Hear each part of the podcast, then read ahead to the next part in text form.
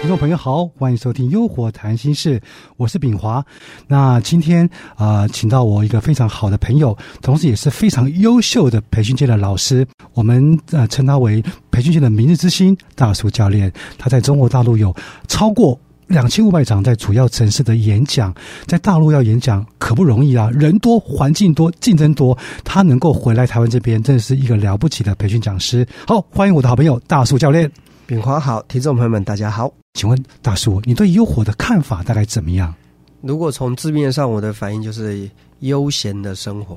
呃悠哉的生活，那它就是一种生活态度。哦，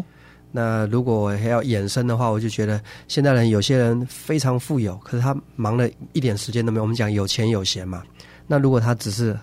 呃很多钱，但他不不不轻松也不悠闲，那他不能称之为优活。那还有另外就是呃，像有一些呃正在奋斗的年轻人，他可能呃非常的就是讲说瞎忙穷忙，那我觉得这也不能叫优活。我觉得优活是一种生活态度，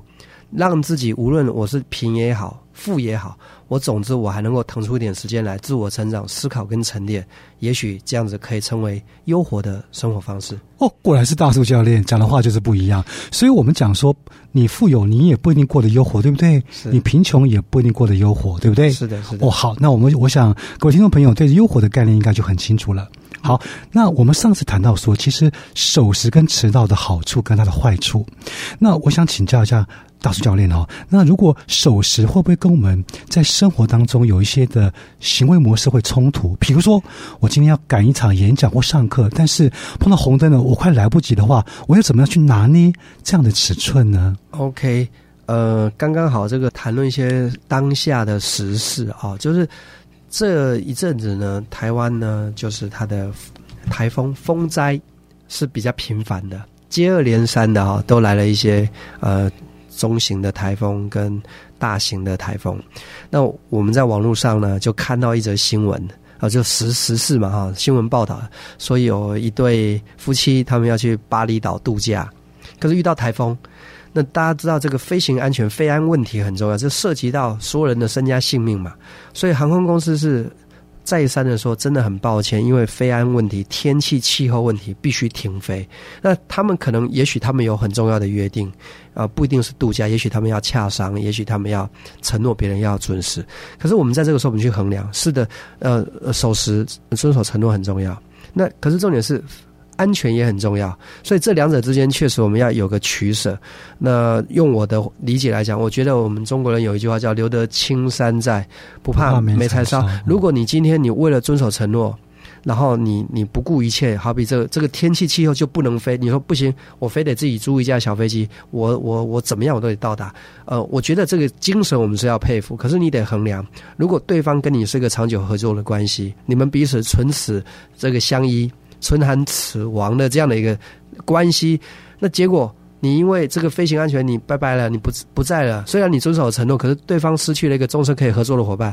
好像也不是一个很可很好的一个结局啊。那么那到底应该怎么做？那当然，我讲的这个事件是有点太大了，对比较大哦因为它不是涉及到你个人的生命安全，它是整整架飞机的人可能，如果你非得坚持要飞，可能大家都有生命安全。我们我们讲到回来个人，就是个人就是我自己开个车。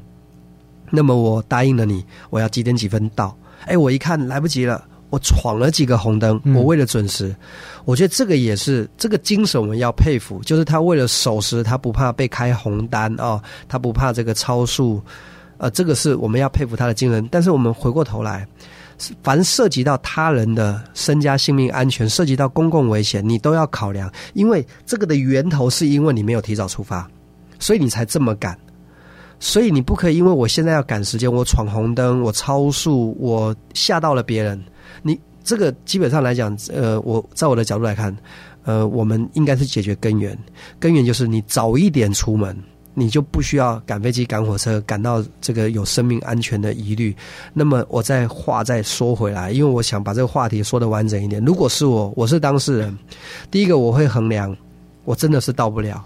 我非得去闯几个红灯，我超速，我可能会有生命安全，我也可能会殃及到这个公共安全，所以我可以做一件事，就是真心诚意的跟对方道歉。对不起，我必须要迟到，我大概会晚到三十分钟，但我真诚跟你道歉。那你就没有理由、没有借口。对不起，反正我迟到，但是我必须晚到三三十分钟。可是我却可以不要去闯红灯，不要去超速，不要去殃及到呃这个叫做公共安全。我就是道歉，对不起，我迟到了。我觉得这是一个转弯之之计。我相信对方如果他是一个将心比心的人，他也不会说我才不管那么多，反正你得给我准时到，我管你闯几个红灯。我觉得应该不太可能，所以我只要觉，我觉得我也不是一个说每次我都百分之百必须会准时到的。我只要是一有闪失，我要么就是跟对方说我可能晚到五分钟，你们稍等会我；要么真的赶不行，我就跟对方非常真诚的道歉，再三的道歉。啊，我可能要迟到了一个小时，类似像这样子。所以说，呃，又不要闯红灯，又可以信守承诺的话，其实刚刚大树教练教了我们几个方法，比如说可以早点出门啊，对，或者说真的来不及的话，打个电话或者诚心的道歉，这个都是可以解决的，对不对？千万不要因为